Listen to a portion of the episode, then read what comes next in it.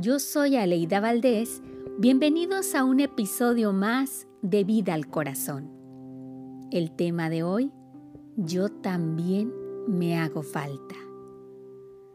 Resulta curioso cómo casi sin darnos cuenta, acabamos dejándonos a nosotros mismos en la bandeja de spam. Nos relegamos al cajón de asuntos pendientes en la última página de nuestra agenda.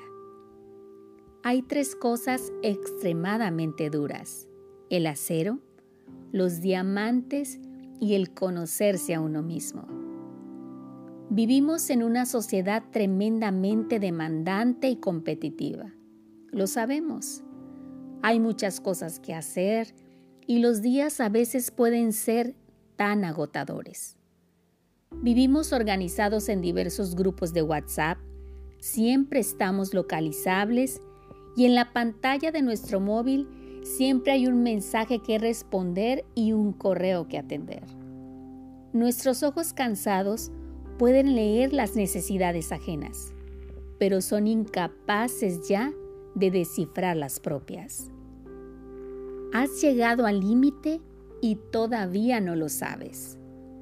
El mundo ya no tiene música, ya no rima, ya no es ágil y te acabas hundiendo en tus propias responsabilidades como la piedra que cae en un pozo sin fondo.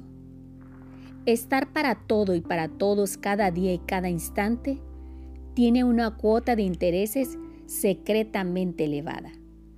Las señales de este proceso de estrés continuado en el tiempo pueden muy bien derivar fácilmente en una depresión y en nuestra salud mental.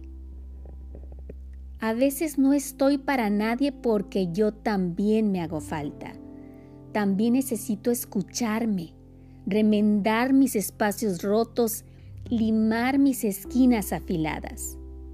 Decir en voz alta, estos días no estoy para nadie, me hago falta a mí mismo, no es una falta de respeto apagar el móvil, salir a caminar, a respirar y a cobijarnos con nuestros propios pensamientos es un acto de salud mental.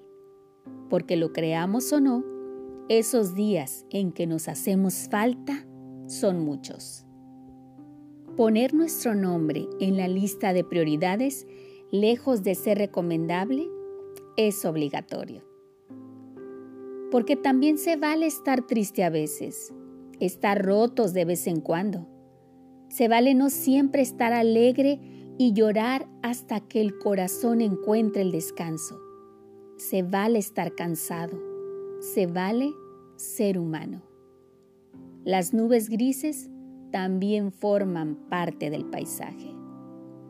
Pero no quedarnos ahí desanimados.